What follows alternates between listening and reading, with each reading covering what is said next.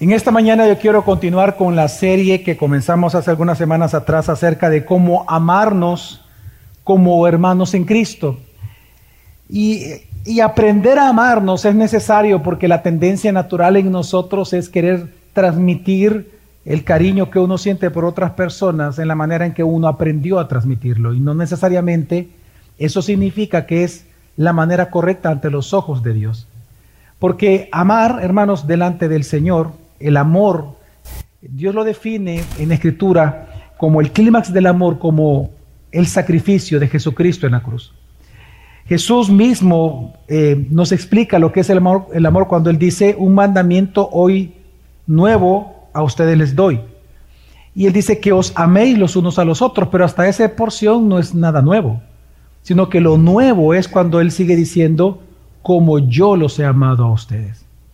Si nosotros queremos saber cómo Dios nos ha amado, tenemos que ver hacia la cruz. La manera en que Dios nos amó es muriendo por nosotros, Jesucristo. Por lo tanto, el amor se define como ese sacrificio que nosotros hacemos en bienestar de otra persona. Cualquier sacrificio, ese esfuerzo que hacemos muriendo a nuestra propia carne en aquellas cosas que tal vez se nos dificulta, pero lo hacemos porque con eso trae un bienestar, un solaz, un consuelo en la vida de mi hermano. También Jesús dijo en una ocasión, nadie tiene un amor mayor que este, que uno dé su vida por sus amigos. Y por lo tanto, nosotros al observar todas estas palabras de Jesús, comprendemos entonces que debemos de aprender a amar, que amar implica ser intencional en nuestras acciones, pero no conforme a lo que queremos, sino que conforme a lo que Dios establece en la palabra. Y es lo que hemos estado haciendo durante toda esta serie, enseñándonos cómo amarnos unos a otros. Pero esta clase de amor sacrificial, hay varios textos en la Biblia que encontramos esto, pero uno de ellos, que es por excelencia el capítulo que más habla acerca del amor, y es 1 Corintios 13. Si usted me acompaña, por favor, a la Biblia, en 1 Corintios 13,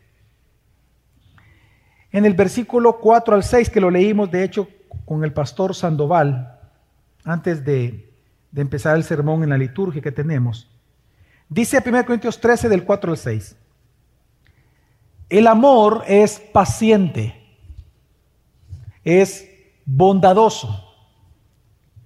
El amor no tiene envidia. El amor no es jactancioso, no es arrogante, no se porta indecorosamente, no busca lo suyo, no se irrita, no toma en cuenta el mal recibido. El amor no se regocija en la injusticia, sino que se alegra con la verdad. En este texto de por sí es interesante porque si nos damos cuenta, hermanos, el amor es definido en base a lo que el amor no es. Es interesante, ¿no? Es decir, Pablo se dedica más un tiempo en este texto a decir lo que no es que lo que sí es.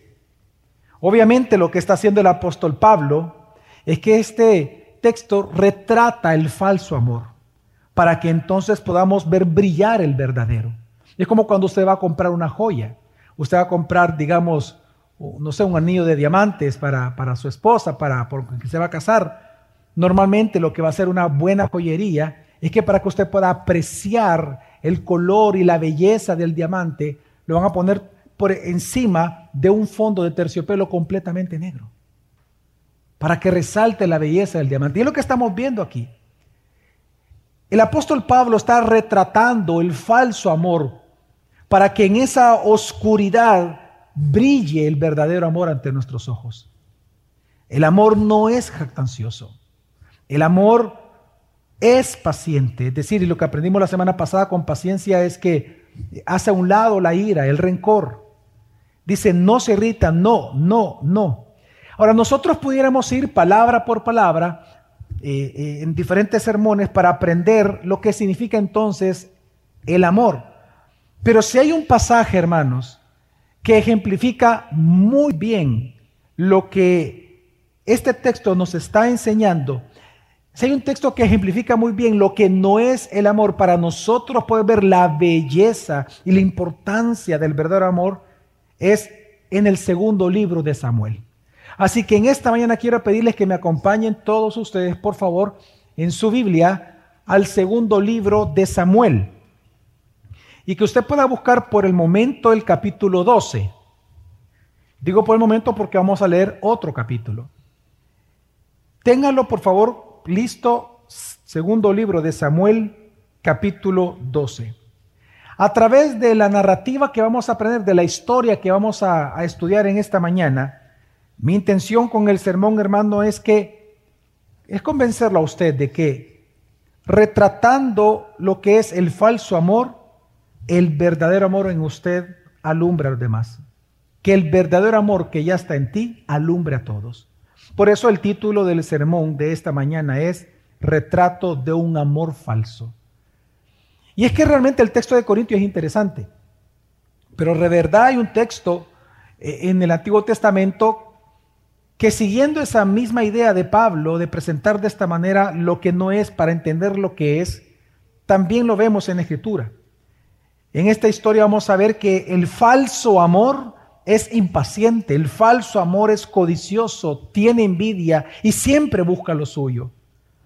Pero para entenderlo, veamos un poco el contexto, hermano. En primer libro de Samuel, capítulo 12, lo que nosotros encontramos es la maldición que Dios hace sobre David.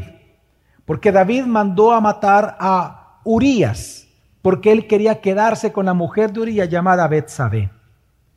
Así que lo que nosotros vemos es que en este capítulo Dios maldice a David. Si usted lee el versículo 9 del capítulo 12, se va a dar cuenta las duras palabras que Dios le dice a David cuando le anuncia que la espada nunca se apartará de tu casa. Ahora, esta maldición de Dios sobre la casa de David inicia en el mismo capítulo 12.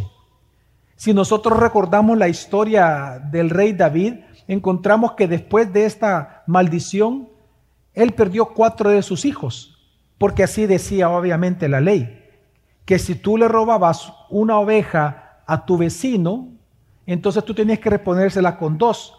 Pero si tú robándole la oveja la matabas, que es lo que hizo con Urias, con cuatro ovejas tú tenías que pagarle a tu vecino. Y entonces vemos nosotros que él va a perder cuatro hijos. Y el primero de ellos es en el capítulo 12.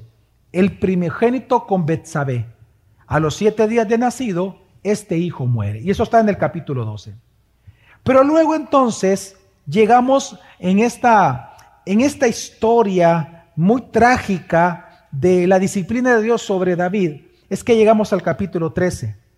Y en el capítulo 13 vamos a encontrar una historia que nos relata a nosotros cómo el pecado en el mundo ha corrompido algo tan hermoso como es el amor. Y vamos a leer en esta mañana una de las historias más difíciles de leer de la Biblia. Y vamos a leer, y dice así la historia, la palabra del Señor. Segundo libro de Samuel capítulo 13, por favor, y vamos a leer el versículo 1 y 2. Dice así.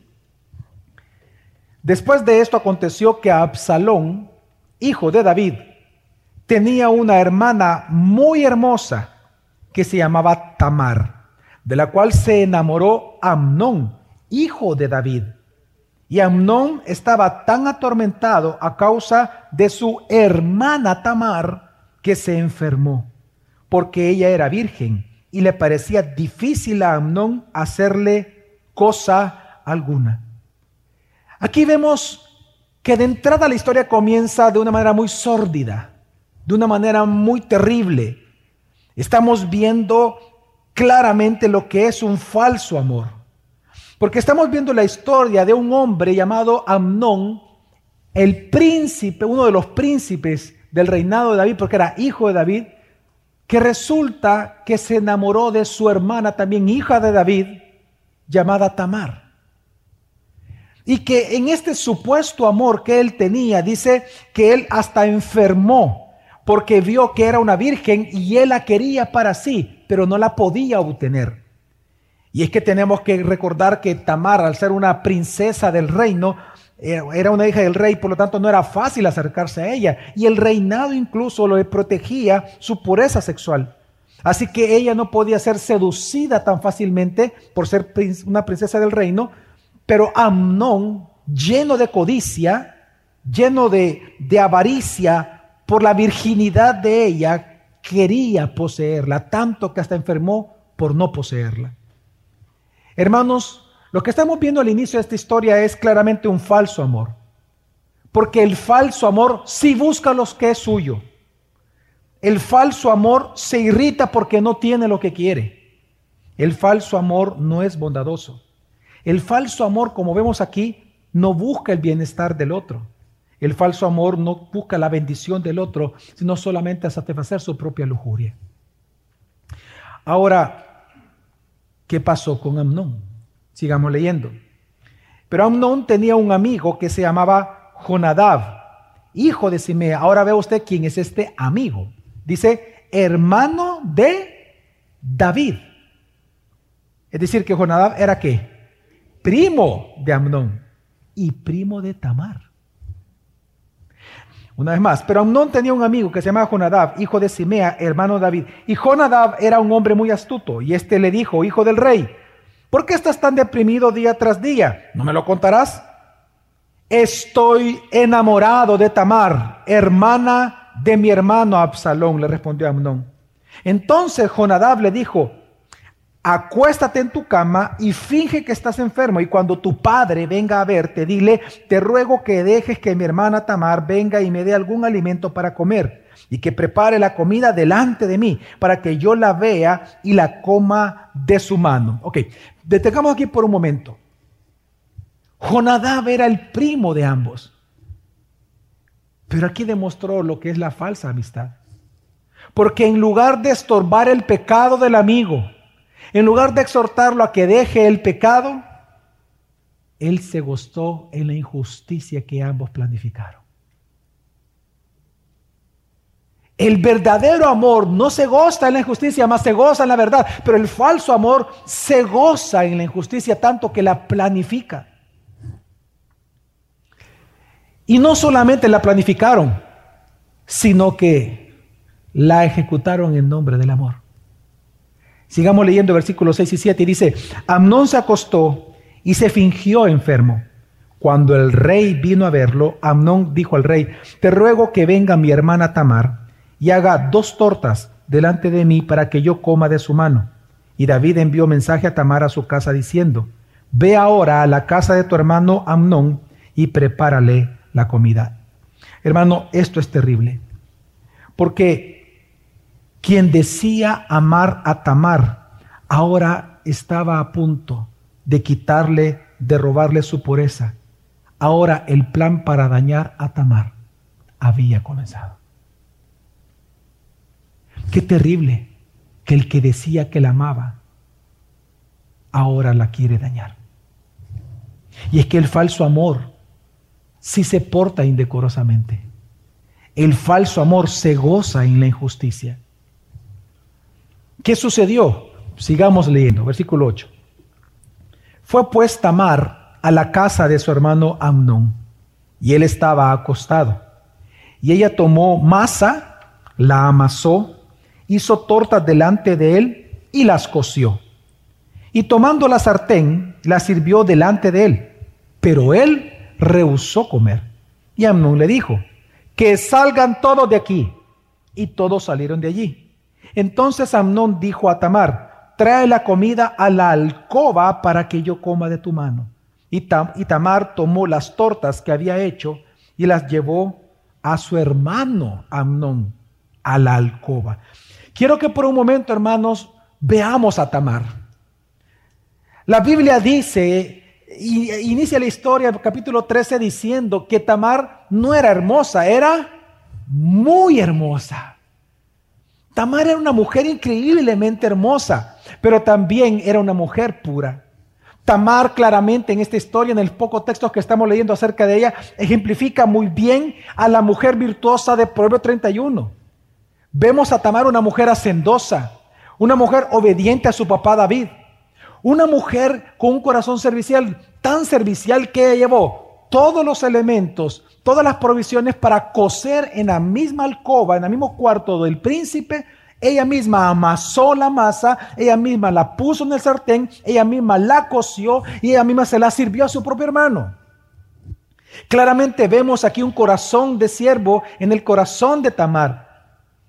Todo esto, hermano, nos, da a entender que muy probablemente Tamar era una mujer de la palabra, una mujer de la Torah, una mujer que conocía muy bien la ley de Dios, una mujer temerosa del Señor. Y lo vemos en su, en su, en su reacción, lo vemos en, en el servicio que ella prestaba. Claramente ella era una mujer de la palabra que cultivaba su belleza interior y su piedad en la palabra del Señor. Claramente vemos en Tamar que ella atesoró en su alma la verdadera feminidad bíblica. Ahora, este tipo de mujeres, hermanos, este tipo de niñas, son las que cultivan la belleza en una iglesia. Este es el tipo de mujeres que cultivan la belleza, la compasión en una sociedad. Ese es el tipo de mujeres que embellecen un hogar, que embellecen a la sociedad, que cultivan la pureza sexual, el amor, el compañerismo, que unen a las personas, no las dividen. No son mujeres chismosas, son mujeres prudentes. Este es el tipo de mujer que con gracia hablan a los hombres, con gracia hablan a las mujeres y con mucha gracia hablan a los niños. Ese es el tipo de niñas y mujeres que necesitamos en la sociedad. Son mujeres que embellecen la vida, que alegran a donde llegan. Son las mujeres que alumbran con su hermosura interna al lugar donde asisten. Ya algunas veces yo les he contado a ustedes que yo he leído en libros de primera fuente, libros del, del siglo segundo, en donde un político romano le dice a otro amigo del político cristiano, le dice, ¿Dónde ustedes los cristianos consiguen a sus esposas? Porque no hay mujeres más hermosas internamente en todo Roma que las esposas de los cristianos. Es que la mujer virtuosa hermosea el mundo. La mujer virtuosa no tiene precio en esta vida. Pero para Amnón sí lo tenía. Tanto que dice el versículo 11 en adelante cuando ella se las llevó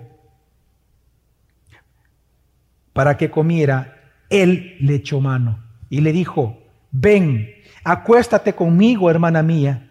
Pero ella le respondió, no, hermano mío, no abuses de mí, porque tal cosa no se hace en Israel. No cometas esta terrible ofensa, pues ¿a dónde iría yo con mi deshonra? Y tú serías como uno de los insensatos de Israel. Ahora pues te ruego que hables al rey para que él no me negara a ti.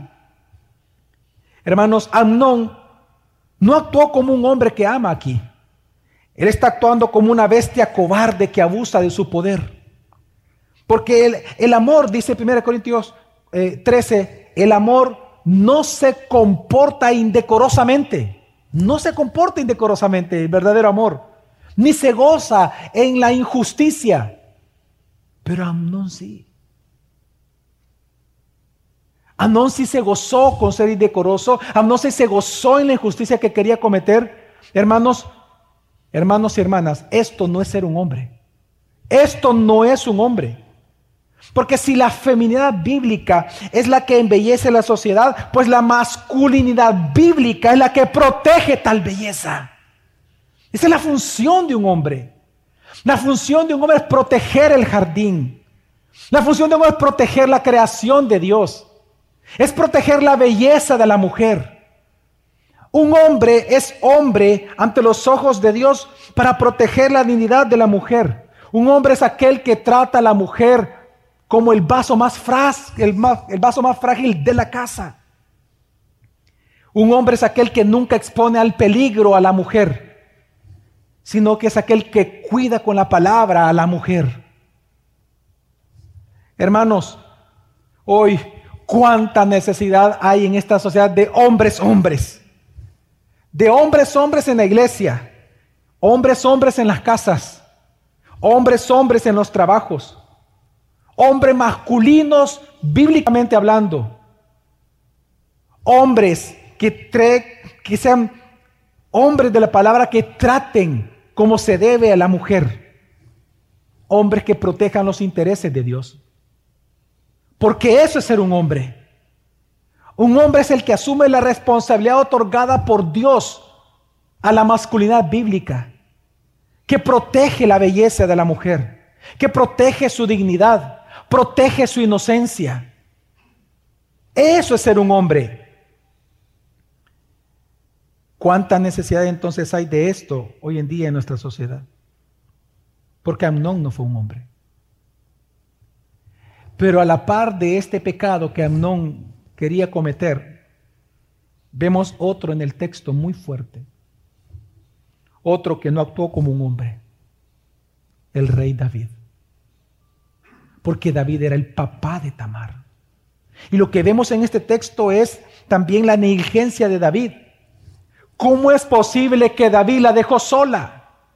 Si, si recordamos lo que leímos, cuando Amnón le pide a su papá eso, le dice que venga aquí y que me dé comer en la boca. Claramente David sabía que Tamar iba a estar sola en la alcoba con él. ¿Cómo un padre hace eso? ¿Cómo es que la deja sola? David se comportó como aquellos padres hoy en día que permitan, por ejemplo, que sus hijos duerman en la casa de sus amigos, más si los amigos viven solos. Son aquellos, eh, se comportó como aquellos padres que son irresponsables en proteger la pureza sexual, sexual de sus hijos. David se comportó como aquellos padres que ellos mismos alientan a la sensualidad de sus hijas comprándole los vestidos que le visten. O a los hijos de igual manera. Son como aquellos padres que alimentan la lujuria de sus hijos, que no protegen su pureza mental y sexual. ¿Acaso podemos decir que tales padres en nuestra sociedad aman a sus hijos en la manera que dice 1 Corintios 13? Porque 1 Corintios 13 dice que el amor no es indecoroso. Que el amor no se goza en la injusticia.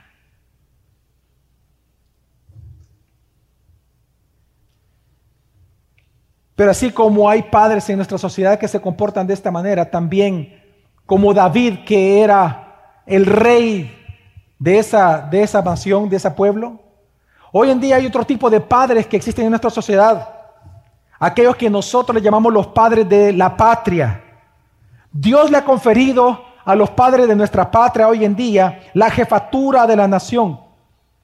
Y Dios se las dio para proteger a la familia, para proteger a la niñez, para proteger a las mujeres, para proteger a los hombres, para proteger el concepto de familia. Pero en lugar de eso vemos que hoy los padres de la patria están exponiendo al peligro a la familia. Están exponiendo a los jóvenes a la injusticia, porque están vendiendo eh, la injusticia como progreso de nación. Vemos, por ejemplo, las comunidades LGTBI, más, vemos a la ONU y otras y otras instituciones que al igual que los padres de la patria, en lugar de proteger a la mujer, la están explotando. Y en lugar de, de ellos indignarse con la injusticia, se gozan en la injusticia. La comunidad LGTBI, la ONU y todo eso no aman a los niños, es mentira. No aman a los niños. Porque dice la escritura que el amor no se goza en la injusticia. Ellos no están protegiendo la niñez, la están corrompiendo. Se gozan en la injusticia, mas no se gozan en la verdad. La Biblia dice, no se porta indecorosamente el verdadero amor, pero ellos están portando indecorosamente. La comunidad LGTBI, la ONU y todos ellos. Y los padres de la patria lo están promoviendo. Por eso, hermanos, debemos de recapacitar en que somos nosotros la iglesia los encargados de apreciar a nuestras hijas, de, apreciar a la, a mujer, de apreciar al hombre. Somos la iglesia los encargados, la encargada la iglesia, de enseñar masculinidad bíblica y enseñar feminidad bíblica. Somos la iglesia la encargada en esta sociedad de enseñar la verdadera sexualidad de Cristo a toda la sociedad. Para que la sociedad aprenda lo que es la pureza ante los ojos de Dios. Mira una vez más a Tamar. Mira el temor de Tamar. Mira por un momento la inocencia y a la vez el amor que ella le tenía a Dios. Que cuando ella comenzó a forcejear con su propio hermano, ella todavía le rogó que no la violara. Le dice, por favor, hermano, no lo hagas. No me violes. Mira que tal cosa no se hace en Israel. Le rogó Tamar que protegiera su dignidad todavía y le dice, ¿a dónde yo voy a ir con mi deshonra si me haces esto?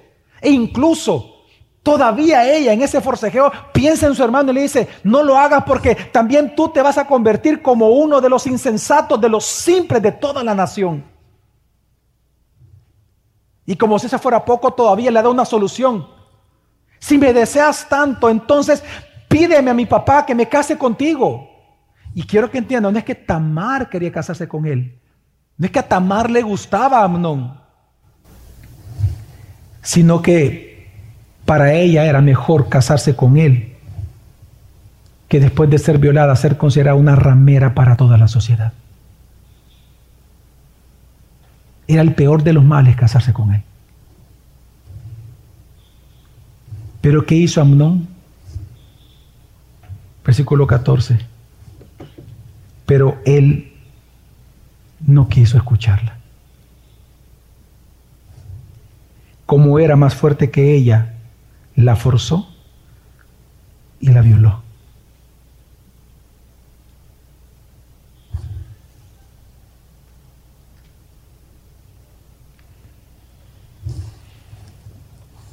¿Cuántos, ¿Cuántos segundos a usted le toma leer ese texto?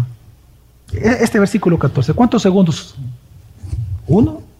¿Dos? A nosotros nos toma uno, dos segundos leerlo. Pero el, el agravio, el dolor, la ofensa que Tamar recibió en 10, 15, 20 minutos, le duró toda su vida.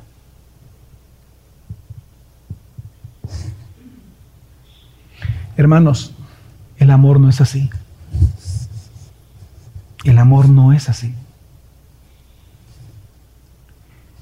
El falso amor sí se goza en la justicia, se goza en esto. Sí se porta indecorosamente. El falso amor no es bondadoso. Es jactancioso, es arrogante.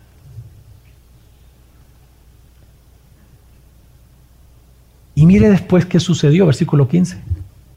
Entonces Amnón la aborreció con un odio muy grande, porque el odio con que la aborreció fue mayor que el amor con que la había amado. Y Amnón le dijo, levántate y vete. Yo le decía al pastor, al pastor David, al pastor Héctor, al pastor Sandoval, que estos dos versículos a mí me costaba leerlos. Y lo digo con honestidad cuando estaba haciendo el sermón, me duele, me duele leerlos. E, es, usted no tiene lo que yo siento leer esto. Qué escalofriante realmente es el egoísmo del falso amor. Qué escalofriante. Que una vez que la tomó, la desechó. ¿Y sabe qué le respondió a ella? Dice versículo 16. Pero ella le respondió, no, porque esta injusticia que me haces echándome fuera es mayor que la otra que me has hecho. Pero él no quiso oírla. Llamó pues a su criado que le servía y le dijo, echa a esta mujer fuera de aquí y cierra la puerta tras ella. Y sabe usted, hermano, que en este versículo 17 la palabra, la palabra mujer no aparece en hebreo. Es decir, lo que Amnón le dijo a su criado fue esto, quita esa cosa de mi presencia a quien él decía que le había amado.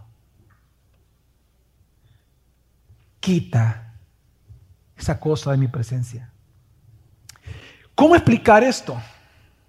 ¿Cómo explicar esta violencia de odio de Amnón a Tamar si antes decía que la amaba? ¿Cómo se explica esto? ¿Cómo se explica que un hombre que le propone matrimonio a su esposa termina golpeándola una vez casados? ¿Cómo se explica que muchas veces la mujer haga lo mismo?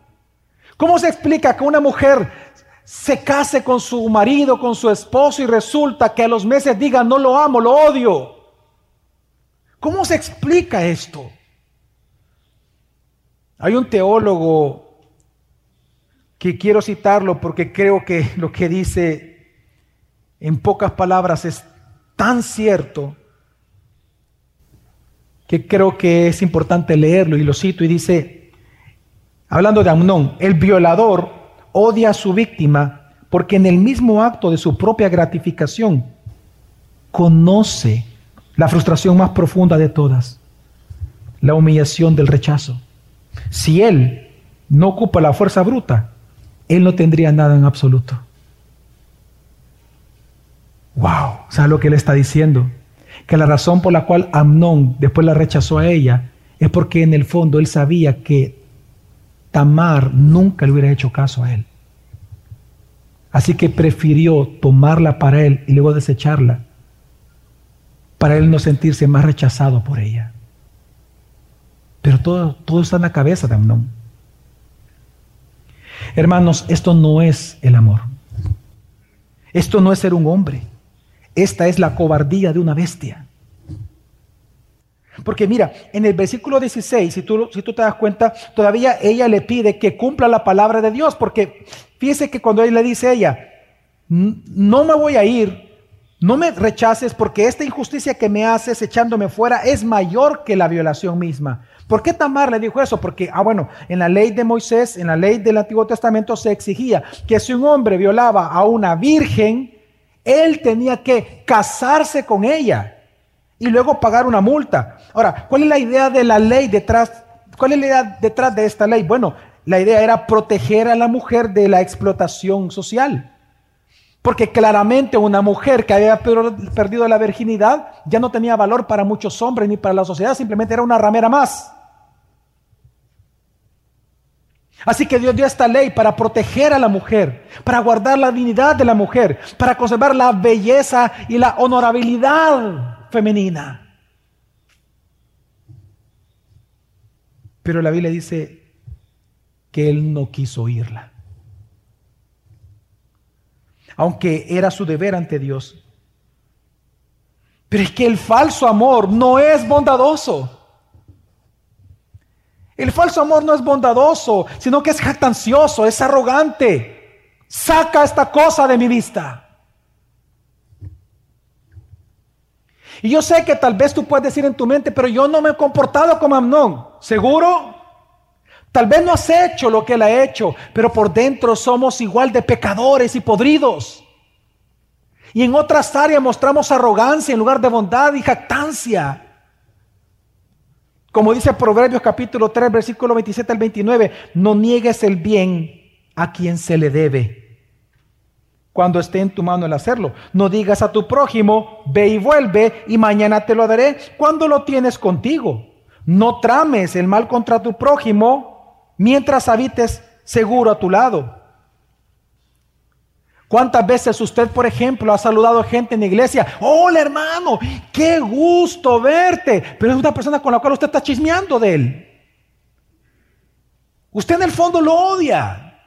No le cae bien. Cuando una mujer saluda a otra, hola niña, qué lindo tu cabello, qué lindo no sé qué por dentro. Qué horrible esta bruja. Me cae mal la fulana. ¿Por qué debemos de extrañarnos si el falso amor no es bondadoso? Es arrogante, es ganancioso. Pero la historia no termina aquí. Dice el versículo 18 en adelante. Ella llevaba un vestido de manga larga porque así las hijas vírgenes del rey se vestían con túnicas. Su criado la echó fuera y cerró la puerta tras ella. Entonces Tamar se puso ceniza sobre la cabeza y rasgó el vestido de manga larga que llevaba puesto y se fue gritando con las manos sobre su cabeza. Hermanos, cuando ella toma esta vestimenta que la dignificaba como virgen frente a la sociedad, cuando ella se da cuenta del agravio que había recibido, ella rasga, se quita las mangas porque ella sabía que no iba a volver a ser igual con su vida. Y de hecho, hermanos y hermanas, ella no volvió a ser igual jamás. La mujer alegre, la mujer inocente, la mujer hermosa por dentro y por fuera que vimos al inicio de la historia, ahora ha sido devastada por un falso amor. Pero ¿cuántos de los que están aquí, también frente a las mentiras de la diversión sexual, están desbastándose sabiendo que lo que están practicando no es amor verdadero? ¿Cuántos aquí, teniendo relaciones homosexuales o lésbicas, por dentro tú sabes la devastación que estás haciendo tu alma? ¿Cuántos practicando por años y por meses el adulterio, aunque tengan juegos divertidos, por dentro tú te estás desbastando? ¿Cuántos practicando la fornicación años antes de la boda se están devastando por dentro? Hermanos, eso no es el amor. El amor es comprometido, el amor es fiel, el amor es abnegado, es puro. El verdadero amor busca el bien del otro, busca la bendición del otro, busca el estado de bienestar del otro. Ahora, ¿cómo terminó esta historia? Dice, su hermano Absalón le dijo, o sea que se encuentra con Absalón, has estado ¿Ha estado contigo tu hermano Amnón? Guarda silencio ahora, hermana mía. Tu hermano es. No se angustie tu corazón por este asunto. Y Tamar pues se quedó desconsolada en casa de su hermano Absalón. Cuando el rey David se enteró de todas estas cosas, se enojó mucho. Pero Absalón no le habló a Amnón ni bien ni mal, pues odiaba a Amnón porque había violado a su hermana Tamar. Hermanos, voy a decirlo muy claro. Présteme sus oídos, lo voy a decir tan claro como pueda.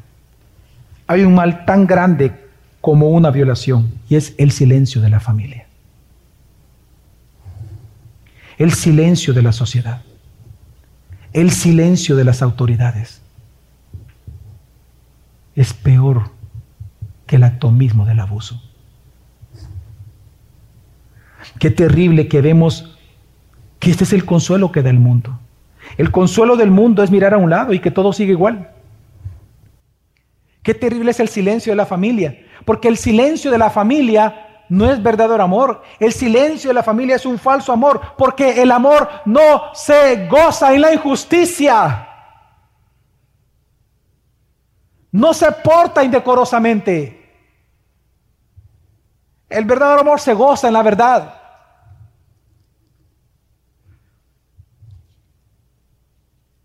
Qué Qué triste porque ¿de qué se esperaba de un hermano? Un consuelo, pero la misma escritura dice que se fue desconsolada a vivir en la casa de Absalón. Qué cruel es Absalón. Que todavía le dice, tu hermano es cállate, que tú es tu hermano, que no se entere nadie, que es tu hermano. No ha sido gran cosa, deja de llorar. Es como cuando alguien tal vez busca a sus familiares y el familiar le dice, quédate callada que es tu tío. A tu tío se le respeta. No digas nada.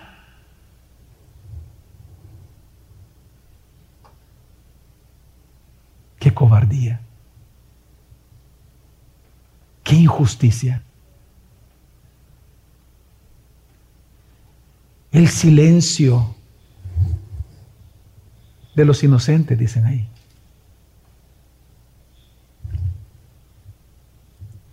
Ahora, nosotros sabemos que Absalón, sabemos lo que Absalón hizo años más tarde, lo voy a expoliar. Años más tarde, Absalón mata a Amnón. Entonces, en una sola acción, para que usted vea el hilo de dónde viene esto, desde el capítulo 12, por la maldición que Dios dio, él ya perdió tres hijos aquí. Porque recuerda que Absalón fue también asesinado por un siervo de David. Esta es parte de la historia de David. Por eso es que incluso esta historia comienza con Absalón. Absalón no es el personaje principal, pero comienza con Absalón diciendo, Absalón tenía una hermana. Porque todo se está preparando a la traición que Absalón también haría al rey como parte de esa maldición de Dios sobre la casa de David. Pero aún con todo esto, vemos que peor que Absalón, vemos el peor comportamiento de todos, más que Absalón. Vemos a su papá David callar. El gran rey David ni siquiera disciplinó a su hijo. Miren hermanos, el rey David no defendió a su hija. Y si algo espera una hija, es la defensa de su papito, su papi. Si algo espera una niña, un hijo, una hija, no importa que tenga 40, 50 años, es que mi papi me va a ayudar. Y qué terrible decisión de David, que él cayó. Peor infamia que la de Absalón. Si él era el rey, él podía hacer algo, pero no lo hizo en amor a su hijo. Hermanos, esta historia es un retrato del falso amor. Es, leyendo esta historia entonces que hoy podemos comprender mejor lo que dice 1 Corintios 13, del 4 al 6 está en pantalla y dice, el amor es paciente, es bondadoso, el amor no tiene envidia, el amor no es jactancioso, el amor no es arrogante, no se porta indecorosamente, no busca lo suyo, no se irrita, no toma en cuenta el mal recibido. El amor no se regocija en la injusticia, sino que se alegra con la verdad. Pero todo esto que nos enseña, hermanos, que hemos de cuidarnos. Dos cosas. Por un lado, cuidarnos. Y por otro lado, tenemos que ser agradecidos con Dios. Y digo que nos debemos de cuidar y a la vez ser agradecidos porque, hermanos, todos los que estamos aquí esta mañana en la iglesia, gracia sobre gracia, todos hemos estado de alguna manera en la posición de Amnón. Hemos pecado amando falsamente a otros para beneficios personales. Todos aquí en algún momento hemos mentido para obtener algo. Hemos engañado. Hemos tramado con maldad. Hemos planificado a hablar mal de otro, no sé, trastocar su reputación o pedir algo en nombre del amor sabiendo que no es amor. ¿Acaso nosotros podemos ante ese pecado tan terrible recibir perdón alguno? practicando un falso amor, ¿acaso podemos ser perdonados? Pero la gran noticia, hermanos, es que a diferencia de Amnón, que no se arrepintió, nosotros fuimos regenerados por Dios. Y en esa bendita regeneración y merecida para nosotros, tú te arrepentiste. Y en arrepentimiento tus pecados fueron perdonados. Y en su misericordia Dios te llamó y te salvó. Y por lo tanto, ahora, aunque tú peques, tú puedes confiar en la obra de Cristo en la cruz de tal manera que, como dice primera de Juan, si confesamos nuestros pecados, Él es fiel y justo para perdonar los pecados y para limpiarnos de toda maldad, por muy oscura que sea. Amén. Así que dale gracias a Dios. Porque tú has estado en la posición de Amnón. Tú no te libras de eso. Yo no me libro de eso. Tú has estado en esa posición y muchas veces. Pero damos gracias a Dios que en Cristo Jesús tus pecados son perdonados y puedes ser limpiado de toda maldad. Pero también aquí en medio nuestro, todos nosotros incluso, también hemos estado en la posición de Tamar. Y algunas mujeres y hombres que están aquí lo han estado literalmente.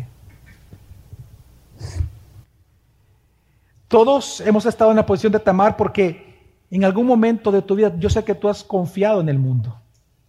Confiaste en la moral de un mundo caído y, y, lo que pasó fue que tu vida fue destruida. Tú has confiado en amigos, has confiado en papá, has confiado en mamá, en hermanos, en hijos, y la historia te demostró que no se puede confiar en una moral caída. Y resulta que has sido traicionado, has sido herido. Y no solamente eso, sino que has buscado justicia y no la has encontrado en el mundo. Por el contrario, el culpable de todo eres tú. Y te han exigido que guardes silencio. Y el consuelo del mundo es el silencio, es mirar a un lado. Todo sigue igual, no te preocupes, son cosas pequeñas, a otro también les pasa.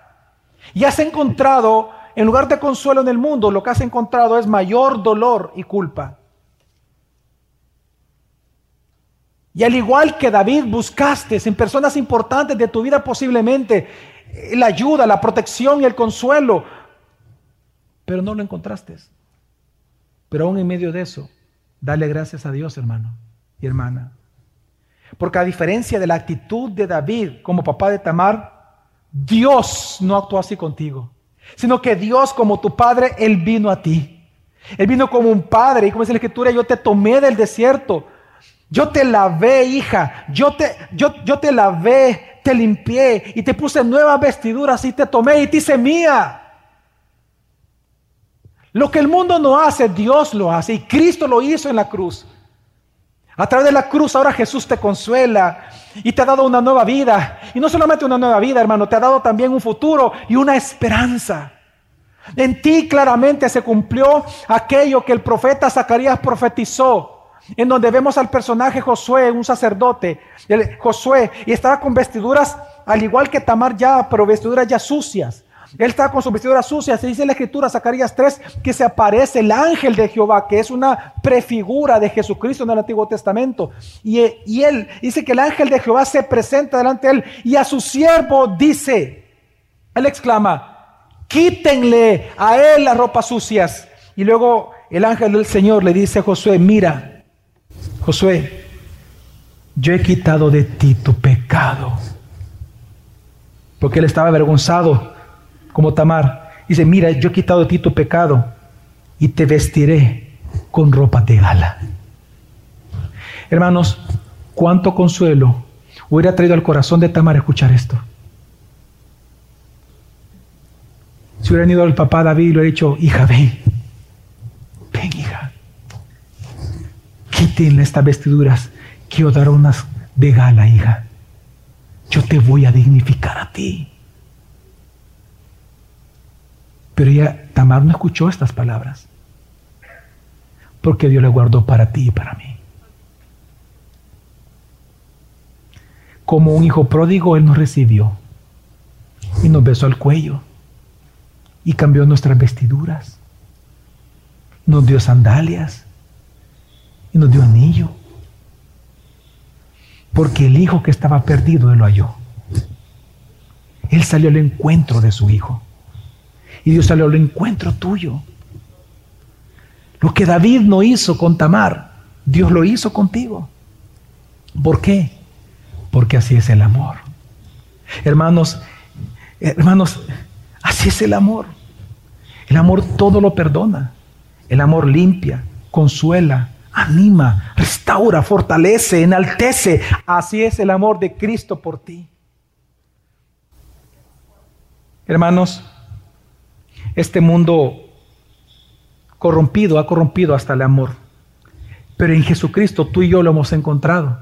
En Jesucristo nosotros podemos experimentar verdadero amor, podemos compartir el verdadero amor, podemos nosotros entender incluso que aunque suframos en este mundo y no encontramos justicia, pero nuestra esperanza es esta, que un día, como dice Apocalipsis capítulo 7, un día sucederá esto, hermano, contigo y conmigo.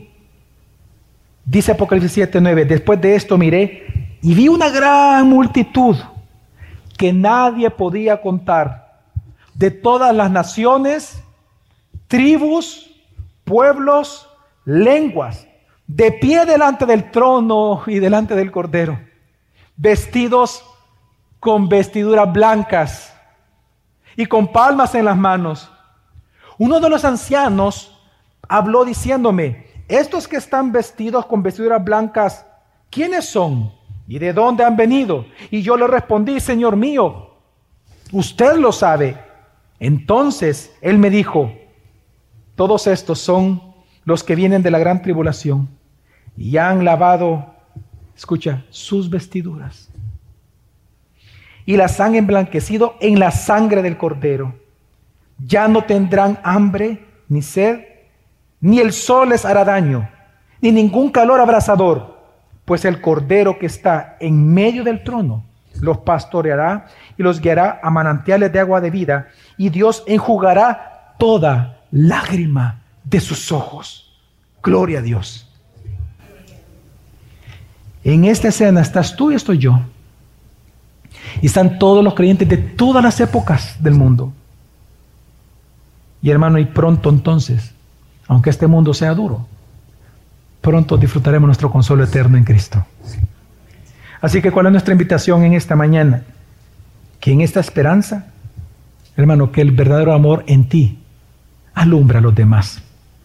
Ama a tu hermano, ama a tu iglesia, ama a tus pastores, ama a tus consiervos, ama a tus discipuladores, ama a los discípulos. Amemos al prójimo como Cristo nos ha amado. Vamos a orar.